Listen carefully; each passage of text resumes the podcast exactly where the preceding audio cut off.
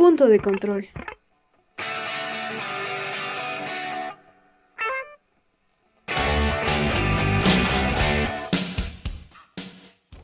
Hola, buenos días, buenas tardes o buenas noches. Esto es Punto de Control, un podcast sobre videojuegos y como todas las semanas yo sigo siendo Gama Luna. Yo sigo siendo Eduardo Zamudio. Y esta semana estamos entrando en temas un poco delicados, eh, en temas que vamos a detallar un poco más adelante, pero bueno, antes de entrar en, esa en ese camino, en ese en esa cruzada, en ese bucle infinito de preguntas y respuestas. Me gustaría preguntarte, amigo, ¿cómo estás? ¿Qué tal estuvo tu semana? Cuéntame un poco de lo que has visto, has jugado, o pues sobre tu vida en general. Bueno, Gama, como siempre, gracias por preguntar. Eh, pues fue una semana relativamente tranquila, creo yo. Estuvo bastante bien, un poco con, como, como una montaña de rusa de emociones, ¿no? Con algunas emociones fuertes, algunas emociones relativamente relajadas, pero pues aquí estuvimos, ¿no? En cuanto a lo que me dediqué a jugar, de hecho, eh, me puse a jugar, le dediqué un par de horas a lo que vamos a estar hablando el día de hoy, precisamente para poder tener todo esto bastante fresco. Y he de decir que lo disfruté mucho, como siempre disfruto creo que este juego. Bueno, de las dos, tres veces que me lo he podido terminar al 100%. Y, este, y de ahí en fuera, pues todo bastante, todo bastante tranquilo. Creo que fue una semana bastante relajada en realidad. Eh, tuve la oportunidad de dormir bastante bien, lo cual siempre es bueno. Y dime, ¿qué tal tu semana, Gama? ¿Qué, qué hiciste? Mira, creo que al contrario que tú, yo tuve una semana bastante ocupada y una semana con pocas horas de sueño. Eh, me sentí en la universidad otra vez, eso siempre es bueno, pero no sé, como que esta semana hubo trabajo. Y por una parte está bien porque hay dinerito, por otra parte pues está mal porque uno no puede descansar como le gustaría. Pero todo bien, estuve jugando un poco más con Jedi Fallen Order, estuve jugando otra vez Inside porque ese juego me gusta mucho y creo que tiene un mensaje bastante profundo que igual podemos discutir en otro podcast. Y nada más, he estado viendo eh, un anime en Amazon Prime Video y pues WandaVision en, en Disney. O sea, como que nada fuera de lo normal. Pero bueno, ¿qué te parece si vamos a, echar un ojo? Porque pues no, no pude jugar, pero obviamente pude investigar suficiente al respecto para conocer un poco del tema de hoy. Y es que hoy no estamos solos, el invitado de hoy se llama síndrome de estrés postraumático. Se llama el estereotipo del héroe estadounidense. Se llama eh, shooter genérico, no tan genérico, porque bueno, esta semana queremos enfocarnos en uno en específico, en un juego en específico, y ese es, Spec, Ops, ah, Spec Ops The Line. Es uno que hemos mencionado en un par de ocasiones, me parece. Es uno que habíamos como que mencionado solo por encimita, pero esta vez queríamos profundizar porque es un juego que, como muchos analistas dicen en, su, en sus reseñas, en varias de las que leí, pasó bastante desapercibido. Y, y concuerdo con ellos porque yo tampoco lo conocía hasta que tú me hablaste de él. Es un título que me parece que se atreve a muchas cosas que juegos más actuales han sido... Eh, han, han, sido como que los que lo, lo pusieron en el ojo del, del tema público, pero pues creo que este lo trató mucho tiempo antes y de forma bastante, bastante bien. No sé si me quieras contar algo sobre el juego en especial, qué te parece, tal vez un poco de la historia para que podamos entrar en, en materia y ya después nos vamos de largo para hablar no solo de qué es el juego como tal, sino de cuál es todo su contenido. Ok, perfecto. Mira, para empezar, el juego a mí como tal me encanta. Eh, te digo, he tenido la oportunidad de jugarlo totalmente completo, o sea, de seguido, no más de 6, 7 veces. O sea, la verdad es que no son muchas, pero sí he disfrutado bastante de todas esas veces que los he jugado, sobre todo porque es un título que es que es complejo porque te gusta, pero no sientes la, o sea, no, no quieres jugar. A diferencia de muchos otros juegos que te incitan siempre en cuanto apagas la consola de volver a jugarlo, yo creo que esta es una experiencia más como que terminas y te deja un vacío existencial bastante, bastante complejo. Pero creo que ya me estoy adelantando un poquito. Vamos a definir primero, quiero decir algo bien importante. A mi parecer, y desde mi punto de vista muy muy personal evidentemente, es de los juegos más infravalorados que han existido a lo largo de toda la industria. De verdad, eh, pasó como tú lo dijiste, pasó muy desapercibido. Desde que lo anunciaron, o sea, prácticamente no, no hizo ruido. Te digo, yo lo conocí ahí, a ver, salió en el 2011, debió haberlo conocido por el 2012, 2013. Y llegué a este juego precisamente por, una, por algo muy curioso que creo que es precisamente gran parte de la magia que tiene. Y es que yo estaba simplemente vagando entre la tienda de, de, PlayStation cuando de repente me di cuenta de pues eh, estaba buscando demos porque yo soy mucho de las personas que disfrutan mucho de jugar demos antes de comprar los juegos. Me gusta simplemente. O de ver muchos trailers, de informarme bastante antes de comprar un juego. Entonces vi que estaba la demo de este juego, era un shooter en tercera persona, la descripción era bastante un tanto genérica y yo dije, pues bueno, está bien. Descargué el demo, lo jugué y madre mía me di cuenta de que era un muy buen juego de disparos. Y esa es la gran magia que tiene Speak Ops The Line, que pudo haberse quedado en un buen juego de disparos y hubiera sido un buen juego de disparos en tercera persona y fin de la historia. Pero yo creo que precisamente 2K lo que hizo fue eh, agregar algunos elementos que no habíamos visto anteriormente en un, en un shooter, eh, manejar algunos temas muy importantes y más importante aún, el hacer que te encariñes de una manera tan tan única en el personaje en una sola entrega. Y es que el juego no es para nada largo, estamos hablando a lo mejor de unas 12 horas de juego quizás, cuando mucho. Eh, ahora sí que tomando un par de malas decisiones y, y tardándote un poco, pero en sí puedes hacerlo mucho más rápido pero que en un solo juego tú al final eh, llores, o sea, al final te sientas mal, que, acompañes a los personajes en sus emociones, te habla de que te muestran tanto, tan rápido y con tanta frecuencia que llegas a encariñarte como si llevaras horas y horas y horas con los personajes. De verdad, eh, con la muerte de algunos de los de uno de los personajes en específico, yo me sentí como me había sentido con la muerte de Cortana, pero estamos hablando de que Cortana ya la había conocido durante tres juegos enteros. O sea, yo conviví con ella durante tres juegos enteros y cuando muere me siento sumamente mal. Y en ese juego no. O sea, tengo 10 horas de conocer al bendito personaje y me duele que muera, porque me llego a encariñar tanto con las emociones que sienten, con las cosas que sienten, con el miedo que se siente, porque ahí te va, vamos un poquito de historia, vamos un poquito de historia para, para ya estar. Creo que, creo que es lo que voy a sacar primero de, como que de la lista. Historia. La historia de Speak Ops The Line Está basada en una película muy buena, por cierto. Vayan a checarla, está en Netflix, se llama Apocalypse Now. Eh, la versión Redux está en Netflix, dura como 3 horas y media. No es una película que tú quieras ver un domingo en la tarde cuando estás cansado con la familia. Definitivamente no. Tienes que sentarte y estar 100% consciente de que vas a ver la película y tienes que prestarle atención. Entonces, no te la recomiendo que la veas como que cuando estés aburrido, sino que te digas, yo quiero ver la película y te vayas a sentar a verla y la veas de un solo jalón si se puede, porque es cuando más se disfruta. Pero bueno, está basada en esta, peli, en esta película, Speak Ups the Line. Tiene, rescata muchos elementos, rescata muchos nombres, rescata muchas cosas que hicieron muy emblemática esta película, que ya tiene bastante, bastantes años. Y que también brillan bastante en este juego. La historia va bien simple. Primero, cuando tú arrancas el juego, te comienza con un, un episodio de mucha acción, de verdad tú en un helicóptero disparando una Gatling hacia otros helicópteros, esquivando edificios y tratando de destruir los otros helicópteros. Así de simple. Un helicóptero te choca y te caes al piso. Y de ahí comienzas con una grabación.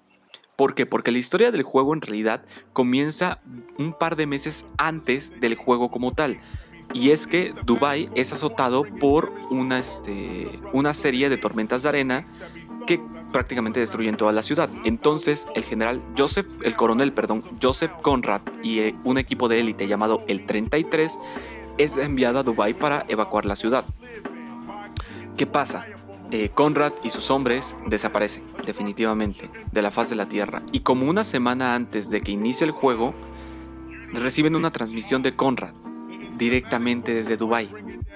Y entonces es cuando el ejército de Estados Unidos decide enviar al capitán Walker, al sargento Lugo y al sargento Adams a investigar lo que está pasando dentro de Dubai y más importante aún, saber qué le pasó al coronel Joseph Conrad y de ser posible rescatarlo. Eh, Walker y Lugo y Adams llegan a Dubai y inmediatamente a las dos horas de juego, cuando mucho, descubren muchas, muchas cosas. Primero son atacados por un grupo armado dentro de Dubai que prácticamente controla la ciudad. Más adelante en el juego, y te refiero hora y media quizás de, juego, te enteras de que ese grupo que te está atacando es el 33. Más importante aún, el 33 ha secuestrado la ciudad y ahora es básicamente la ley en Dubai. Y más importante aún, el héroe de guerra que, al cual el el capitán Walker le tiene mucho aprecio y le tiene mucho cariño, es el líder del 33 y se ha autoproclamado el juez de Dubai prácticamente. Entonces básicamente la historia va de acompañar a Walker, a Lugo y a Adams a tratar de recuperar Dubai, tratar de sacar a la gente y tratar de derrotar a Joseph Conrad. Básicamente eso va muy la historia pero hay muchas cosas dentro de la historia que, que definitivamente no era necesario que subieran ahí. La historia yo creo que ya era suficiente para darte pie a que hicieras un juego de disparos y listo. Pudiste haberte dedicado a dar tiros por todos lados, pero hay un elemento muy muy importante que te da la historia y que creo que, te repito, de el único juego o de los pocos juegos que he visto que lo plantean de ese modo y más importante aún, el único juego de este género que he visto que plantea una dinámica tan similar a como lo hace Speak. Mira, creo que tal vez es prudente no profundizar todavía más en la historia porque hay detalles que si alguien no lo ha jugado podrían ser bastante sensibles, por así decirlo. Pero claro que vamos a hablar un poco del fondo y de los temas que trata, porque como tú mencionas es un juego que hace algo de una forma bastante única. Y para empezar, me gustaría decir que, no sé si estás de acuerdo conmigo, es un juego que te miente. Es un juego que para empezar, cuando tú lo descargas, cuando pruebas la demo, cuando ves el tráiler, tú piensas que es un shooter, un shooter más como Battlefield, como Call of Duty, como muchos otros que han existido y existirán para siempre. Sin embargo, una vez que estás dentro, el resultado es otro. No sientes una necesidad por disparar a todo lo que se mueva para ganar puntos o para pasar el nivel, sino que hay algo más allá. Y me llamó bastante la atención el hecho de que como que te contextualiza la situación en la que están los personajes que se supone son tus enemigos y como que te pone de, de, golpe en el primer momento que esto es una guerra y no hay buenos y malos. Es un grupo de personas con diferentes ideales contra otro grupo de personas con diferentes ideales que por una u otra razón terminaron enfrentándose en algo en el eh, en un en un campo de batalla en el cual ninguno de los dos quiere estar porque aparentemente todos tienen una razón para no estar ahí, pero ya están ahí y tienen que eh, ser parte de ese juego casi involuntarios de, de, la guerra. Totalmente de acuerdo contigo en la parte donde dices que el juego te miente. Desde las primeras horas, a ver, el cómo inicias Speak Ops The Line es muy diferente a cómo terminas, incluso las pantallas de carga. Las primeras pantallas de carga que te vas a encontrar en los primeros niveles te van a comenzar a dar consejos. Acércate a un enemigo para darle un golpe eh, melee y acabarlo, ¿no? Eh, cúbrete, darle indicaciones con tal botón, eh, puedes hacer esto, dispara tal cosa. Ese tipo de instrucciones te las dan en las primeras pantallas de carga.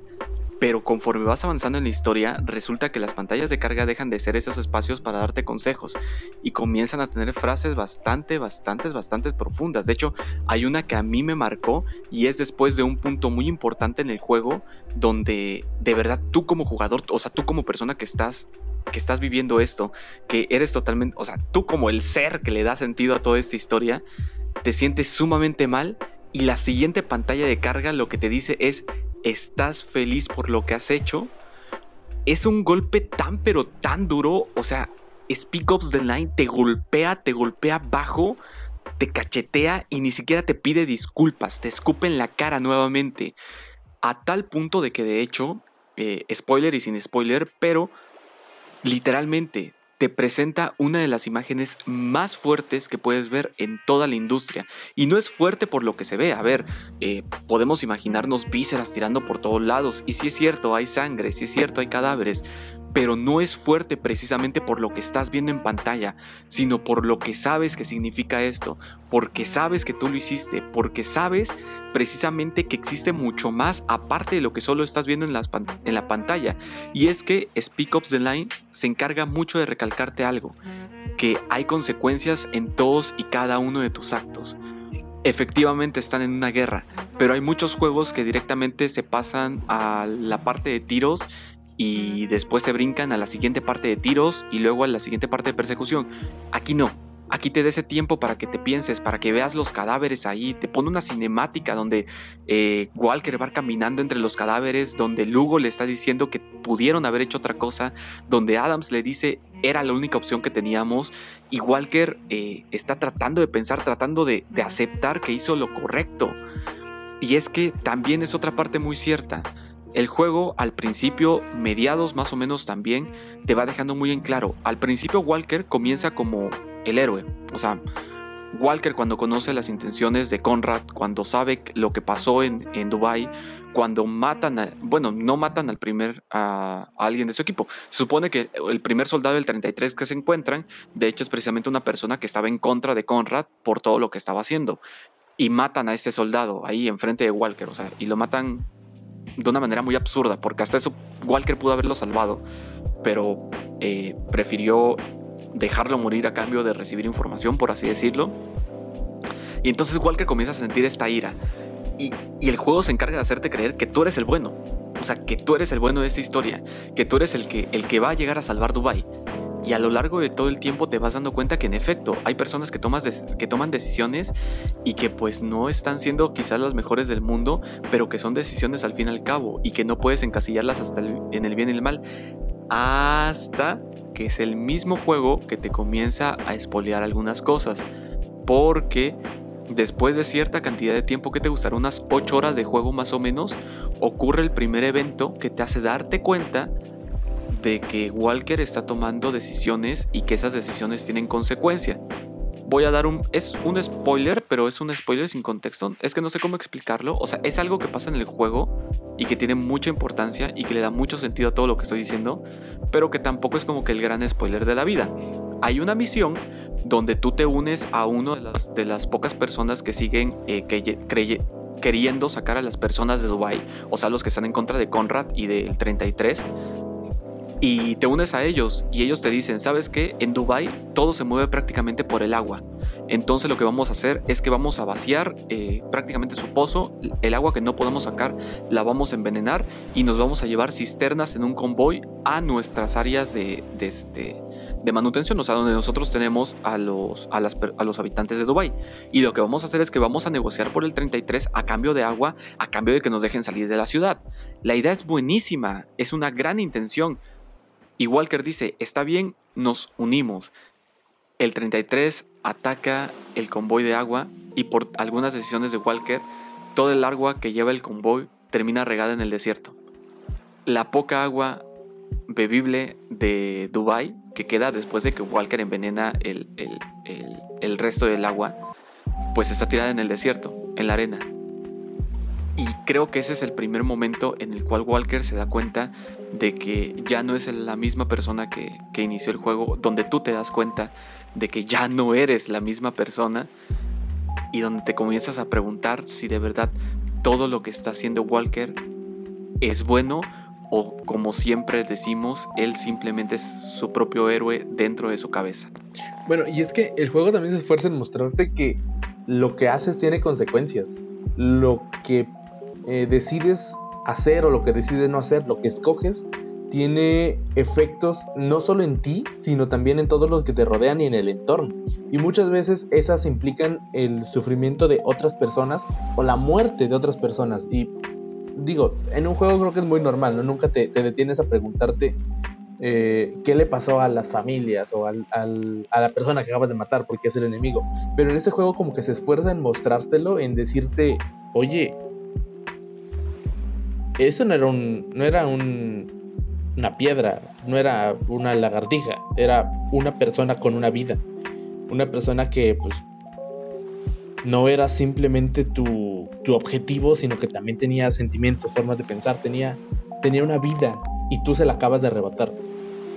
O dependía de esto y tú acabas de eliminarlo. Siempre como que tiene mucho, muchos cuestionamientos hacia, hacia sobre lo que estás haciendo creo que en The Last of Us parte 2 hablamos mucho de cómo el juego te, te, pone en una posición en la cual tienes que hacer algo y luego ver las consecuencias, pero la estructura de The Last of Us como que lo hace muy pausado y este juego se toma eh, la, se toma el tiempo para prepararlo y mostrártelo inmediatamente, mostrarte las consecuencias de lo que estás haciendo, de lo que estás escogiendo, de lo, de lo que significa avanzar en el juego.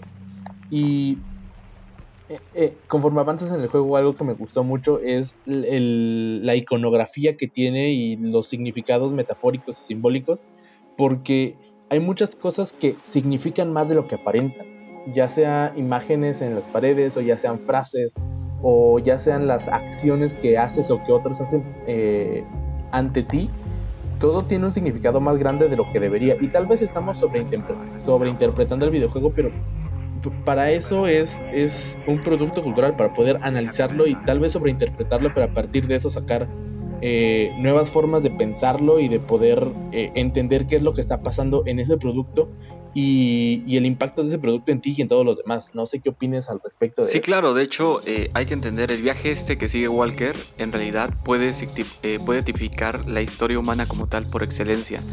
Comienza, te digo, a partir de este punto de decadencia en el cual se está dando cuenta que él ya no es el héroe de esta historia eh, que él está convirtiéndose en el villano. De hecho, hay una pantalla de carga que recuerdo muy bien, o sea, recuerdo perfectamente la, la, sombra como de, cráneo humano ensangrentado y, arena de fondo. Y es una, es una pantalla de carga, o sea, pero te digo, recuerdo perfectamente que te dice, en tu proceso, en esta frase tan típica, tan buena y tan correcta, en tu proceso de convertirte en héroe, procura no volverte el villano. Y Walker es precisamente eso. Cuando Walker comienza a querer culpar a alguien, deja de culparse a sí mismo. Walker sigue creyendo que él es el bueno de todo esto. Y Walker comienza a colocar esta visión de mal superior en Conrad. Y se esfuerza mucho en hacer que todo termine con Conrad. O sea, Conrad es el que los obligó a tirar el agua en el desierto. Conrad es el que los obligó a acabar con el campamento. Conrad es el que los obligó a matar a esa persona. O sea, Conrad hizo todo. O sea, es como si Conrad hubiera bajado del cielo y hubiese creado el infierno en la tierra. Y es precisamente una, es una sensación muy humana, la necesidad de tratar de no culparte a ti mismo por tus malas acciones, porque es una responsabilidad enorme, y querer culpar a otro ser o incluso darle una cierta divinidad, porque hay un punto en el cual eh, Walker comienza a imaginar tanto, o sea, comienza a pensar tanto las cosas, comienza a darle tanto poder a Conrad, por así decirlo, que es como si Conrad se hubiese vuelto el diablo, literalmente. O sea, es una metáfora muy, muy curiosa, pero la mente de Walker es más o menos así. Y lo mejor de todo, el juego se encarga de meterte totalmente en la mente de Walker. No solamente a través de eso, a través de algunas partes muy específicas, a través de algunos diálogos, a través de algunas personas. Es, es esta parte, por ejemplo, también que te hace ver como que la parte muy humana, lo que tú mencionas, de Last of Us parte 2 explota un elemento muy bueno que ya teníamos en The Last of Us parte 1, pero que aquí lo llevaron a los esteroides, que fue básicamente todas estas súplicas, los lamentos, el hecho de que el ser que tú estás matando se, se encargan de enseñarte que es un ser humano. Aquí igual, y aquí no solamente lo hacen, te lo hacen en las cinemáticas, o sea, te, te, muestran, o sea, te enseñan que, que, son, o sea, te muestran un soldado sufriendo por lo que acabas de hacer y, diciéndote que, ¿por qué lo hiciste? O sea, te pregunta por qué. Y es entonces, yo creo que cuando te comienzas tú también a preguntar por qué lo hice. O sea, no solamente Walker se lo pregunta, tú te lo llegas a preguntar por qué lo hice. Y a ver, el final es espectacular. De hecho, yo creo que es uno de los juegos más redondos que he jugado tiene más de un final, tiene de hecho creo que cuatro finales diferentes. Hay algunos que definitivamente eh, tú, tú dices, ok, está bien, me siento muy satisfecho, es un juego muy redondo y hay, hay finales, y quiero, y quiero decirlo porque creo que es una parte muy importante, hay finales en las cuales tú dices, Walker no se merece esto. Después de todo lo que hiciste, después de todo lo que acompañaste, después de todo lo que me obligaste a mí como jugador a hacer, Walker, no te mereces este final. Y una vez que pruebas ese final, decides que vas a hacer todo lo posible para que ese no ocurra. Y ese es relativamente el final bueno, por llamarlo de alguna manera. Pero sí, o sea, es un producto que creo que sale totalmente de la pantalla y que de hecho me da mucha pena que no haya tenido el reconocimiento que tuvo en su año. Me arrepiento mucho de no haberlo podido jugar cuando salió. Lo compré evidentemente este, en, en físico, no tuve en físico, creo que es uno de los pocos juegos que me costó tanto vender porque, no sé, es una experiencia muy única, sobre todo por lo que ya dije antes. Es una experiencia que no me esperaba para nada. De hecho, 2K, desde este punto, les mando un aplauso definitivamente porque se arriesgaron mucho con un juego que yo creo que los hizo perder porque no creo que le haya ido tan bien en ventas, pero que nos dieron una muestra muy muy buena de lo que se puede hacer cuando le quieres poner verdadero empeño a un juego aunque no sea el género adecuado. Y es que aparentemente trató con toda su, su, su, presupuesto, con toda su producción, con, con absolutamente todo, tratar de ser la diferencia entre el shooter común ya establecido y algo eh, y llevarlo a algo un poco más reflexivo, un poco más profundo, un poco más este eh, introspectivo respecto a lo que estás haciendo y a lo que significa. Digo, hemos estado en peores épocas, creo que esta es una época de relativa paz, pero aún así sigue habiendo conflictos armados alrededor de todo el mundo. Y estos conflictos son ah, algo que generalmente se politiza o se polariza en buenos y malos y fin de la historia, pero creo que no es tan sencillo. Eh, sé que no es tan sencillo. Hay muchas eh, cuestiones que se pasan de largo como la situación de las personas que están ahí, de, los soldados de ambos bandos, de los civiles que están ahí eh, en medio del, conflicto y de todos los sujetos de poder que están eh, guiando o influenciando el conflicto que se está llevando a cabo. Hemos visto la primavera árabe, hemos visto a los movimientos en América Latina. Hemos visto incluso cómo Estados Unidos ha empezado un proceso de, rebelión, eh, primero muy puntual y luego como que ha ido creciendo hasta ser movimientos sociales completamente organizados. Y cómo todo esto eh, son conflictos que tienen muchas vistas y que tienen muchas miradas, pero que son más que solo conflictos, ¿entiendes? Que son cosas que que sí salen en las noticias, pero, pero no porque sean noticias, sino porque hay personas implicadas, porque hay, hay vidas en riesgo, hay eh, ideales por los cuales se está tratando de, luchar y, de defender. E, es algo muy complicado y creo que este juego como que pone las bases para empezar a pensar más allá. Digo, nosotros somos muy emocionales con los videojuegos me parece y creo que no todos comparten ese sentimiento, pero creo que el poner atención a lo que estás viendo en pantalla y lo que estás controlando puede eh, ser el punto de partida para poder analizar más a profundidad y con, con una mirada más crítica lo que pasa en el mundo y lo que pasa a tu alrededor. Y, no sé, digo, también está el tema de que el juego trata de poner a la figura estadounidense del héroe eh, en duda, ¿no? Poniendo que no, no son los buenos definitivos, sino son la solución a todos los problemas, sino que trata de, hablar muy ligeramente de muchos de estos temas que te estoy contando. Sí, de hecho creo que eh, yo creo que Speak Up the Line puede dividirse en dos mensajes muy importantes. Uno es el camino hacia la locura y la misma historia que siempre hemos dicho, pero sigo insistiendo, tiene mucha razón, que todos somos nuestros propios héroes en nuestra mente. Y el segundo es precisamente el darle una carga muy humana a todo lo que estás viendo, al dejarte claro de que o sea, las, las consecuencias que, que tú, de, las de tus acciones, no solamente te involucran a ti, sino involucran a muchas otras personas que para bien o para mal, pues se ven afectadas. Y más allá de eso, incluso hay algunos detalles muy buenos que a simple vista podrían parecer no tener importancia, o incluso no tanto no tener importancia, sino como que pueden pasar muy desapercibidos. Y es, por ejemplo, algo tan simple como el menú de la pantalla, o sea, eh, la pantalla del menú es eh, justo, bueno, inicias en el edificio, o sea, la imagen que se ve no fija, sino es animada es de donde inicia justo el juego, o sea, la primera parte de los aviones. Pero esta parte te la encuentras en un par de ocasiones más en el juego.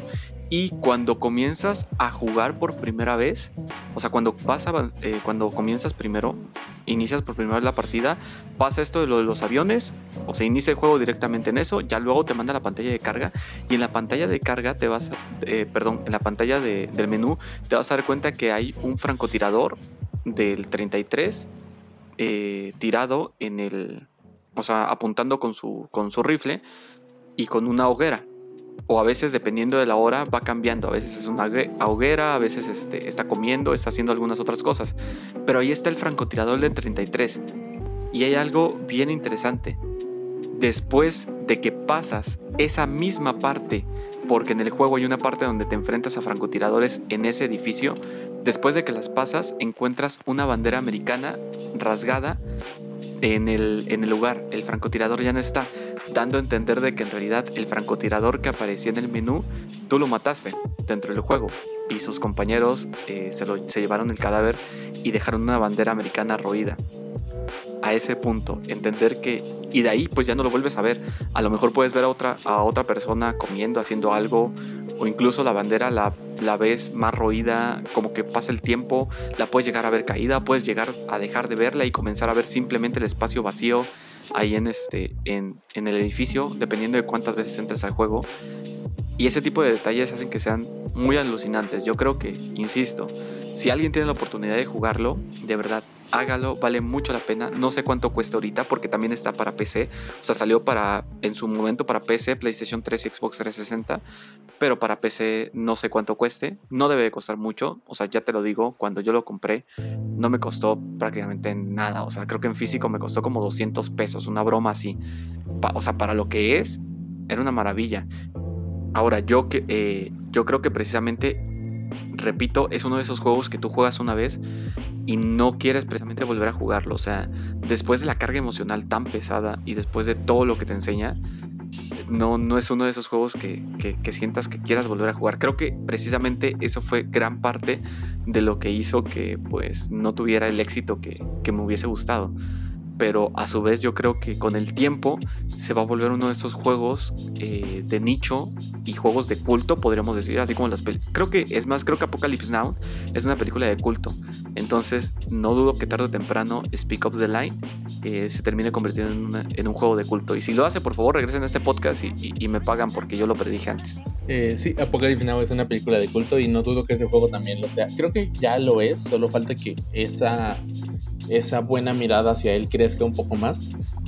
Como último comentario respecto al juego, ya quiero irme a, datos técnicos comunes y corrientes. El juego en Steam cuesta 269 pesos, pero en este momento que estamos grabando y hasta el 18 de febrero tiene un descuento del 80% y lo puedes comprar por 53.99 pesos mexicanos.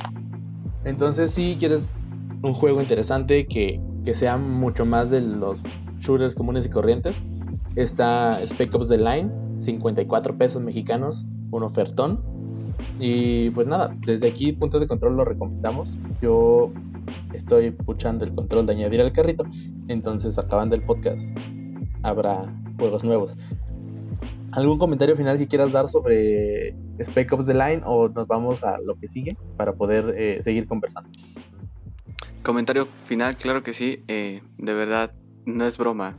Bueno, ese es spoiler, pero es un spoiler normal, por así decirlo, porque la gente muere en la guerra eh, yo casi lloré literalmente con la muerte de uno de los personajes, del que te digo que me encariñé en tan poco tiempo, porque hasta eso tiene una, una personalidad muy, muy, muy fijada. O sea, Lugo y Adams tienen una personalidad de que Adams siempre es como de, pues hicimos lo que tuvimos que hacer, y Lugo siempre fue como de, no, podemos hacer otras cosas.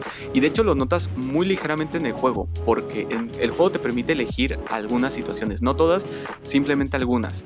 Eh, hay este, o sea, momentos en los cuales Adams te dice haz esto y luego te recomienda no haz esto, pero el juego nunca te dice así como de elige entre lo que dice Hugo, eh, lo que dice Adams, o haz esto o como que te muestra una, o sea, no, simplemente puedes hacer lo que tú quieras y va a terminar encasillando en alguno de, de los que de lo que tú hayas dicho, o incluso puedes si quieres decir así como de ah voy entonces voy a elegir lo que me dijo Lugo y sin querer te metes por lo de Adams, o sea, es muy común, o que incluso por ejemplo hay misiones en las cuales pues Adams es como, eh, o momentos en los cuales quieres hacer algo, pero resulta que como que es muy fácil echarlo a perder, por así decirlo. O sea, te mete en situaciones reales, así como de, ah, bueno, tomaste el camino de, de, Lugo, ah, ok, entonces ya no puedes tomar el de Adams. No, o sea, la puedes regar en algún momento y vas a terminar cayendo en la, en, la, en la decisión de Adams.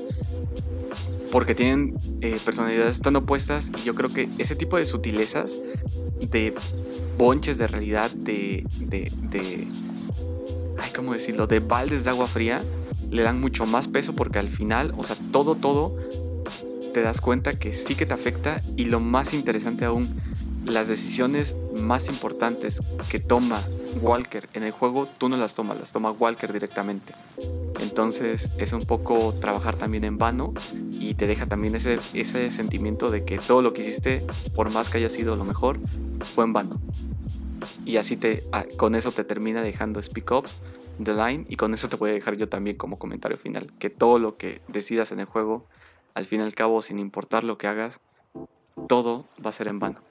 Y bueno, gente, creo que con eso terminamos de hablar de Spec Ops The Line, un gran juego que sin duda muchos deberían probar. Y creo que se convertiría esto en la primer recomendación oficial de punto de control.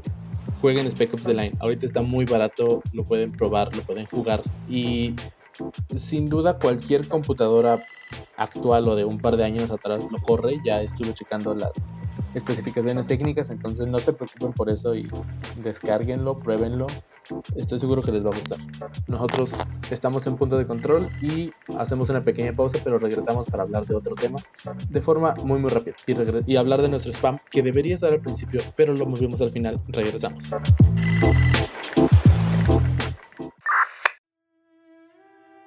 Eh, bueno gente, estamos de regreso en punto de control ya hablamos de nuestro tema principal y todavía tenemos unos cuantos minutos, entonces vamos a dedicarlos a una noticia que nos llegó la semana pasada, una noticia que como que ya se había tardado, me parece que, que fuera oficial, pero pues ya empezaron los cast confirmados para The Last of Us, la serie de HBO.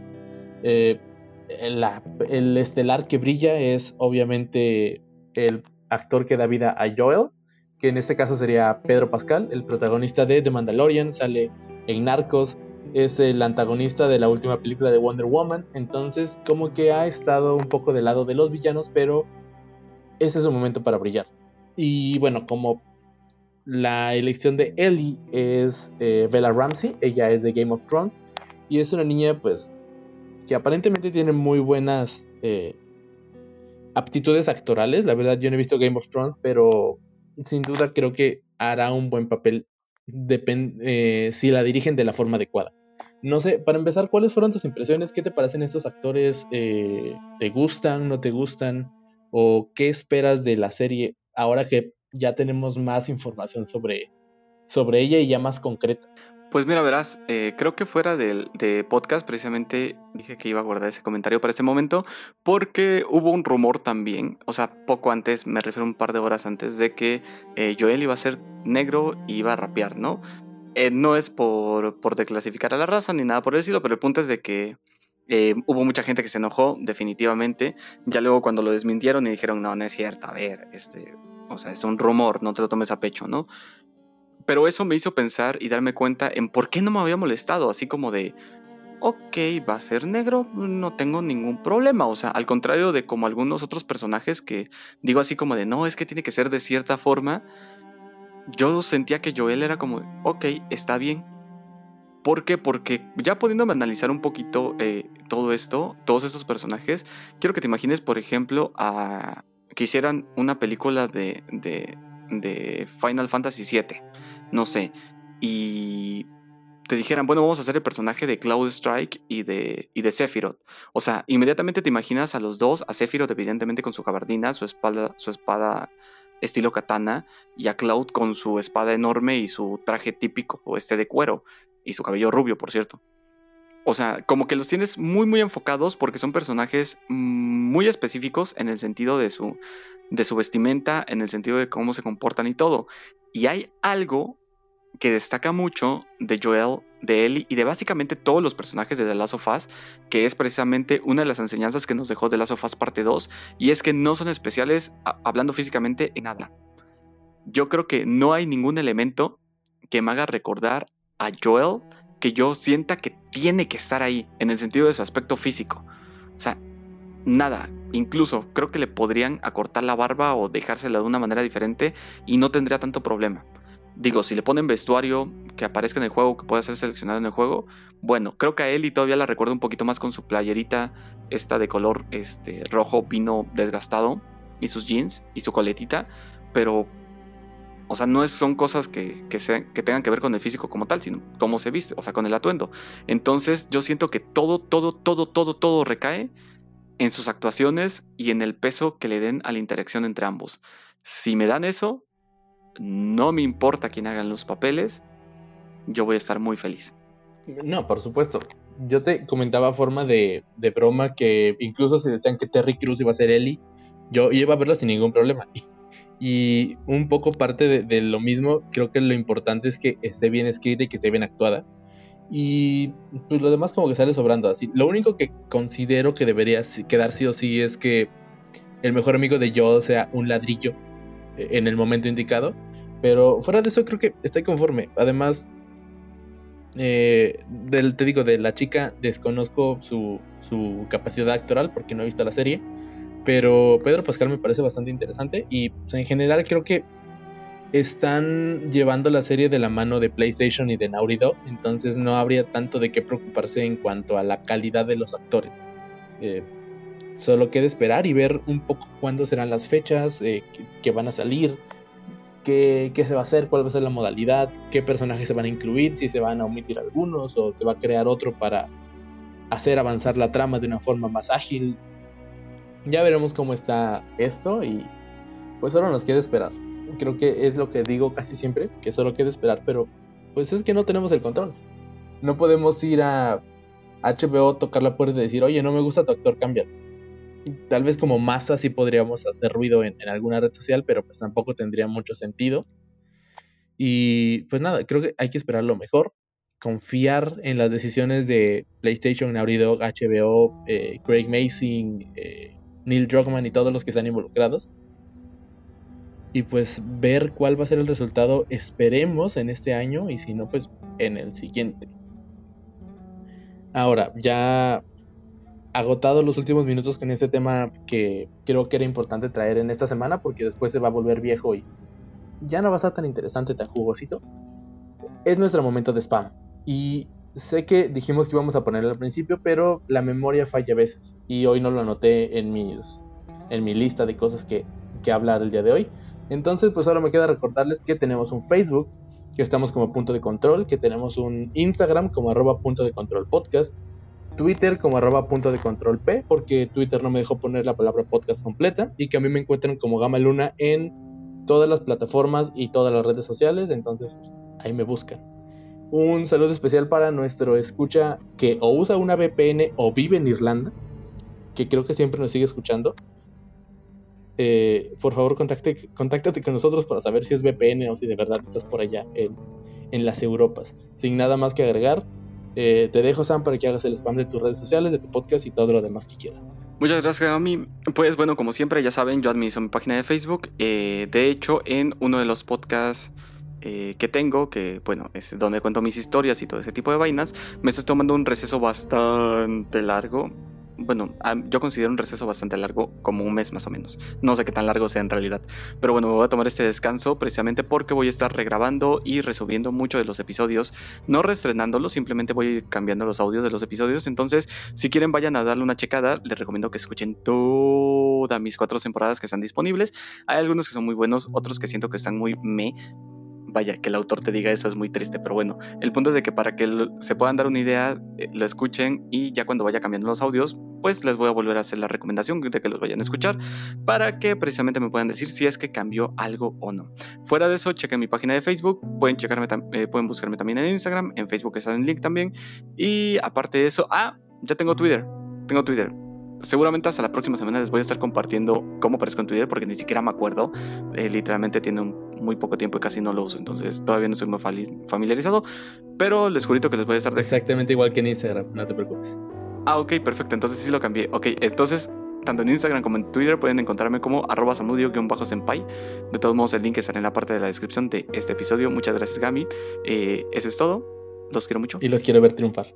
Muchas gracias por llegar hasta este momento. Eh, sin duda, pues eh, estamos agradecidos de que nos escuchen, de que estén interesados por lo que queremos hablar y pues tal vez un poco de lo que decimos sirva un poco para que puedan ampliar su mirada sin nada más que agregar.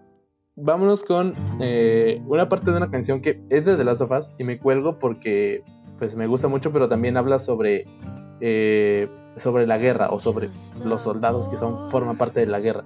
La escuché en 1917, la escuché en The Last of Us Parte 2 y la escuché en muchos otros lugares antes, pero no me acuerdo exactamente. Estamos escuchando de fondo eh, Wayfaring Stranger y bueno, en la voz de Troy Baker y Ashley Johnson. Con eso nos despedimos. Yo fui Gamaluna. Yo fui Dardo Zamudio. Y pues esto fue Punto de Control. Hasta la próxima.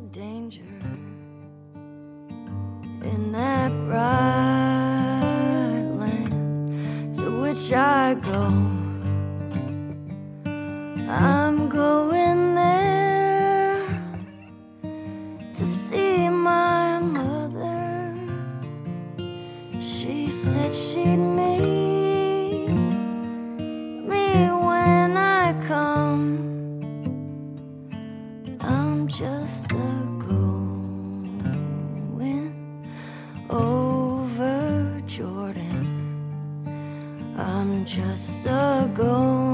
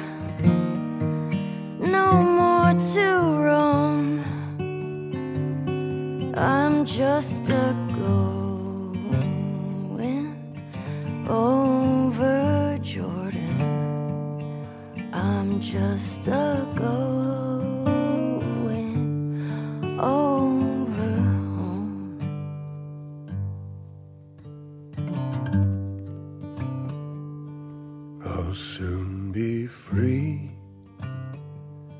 from earthly trial. This body red in the old churchyard. I'll drop this cross of self denial.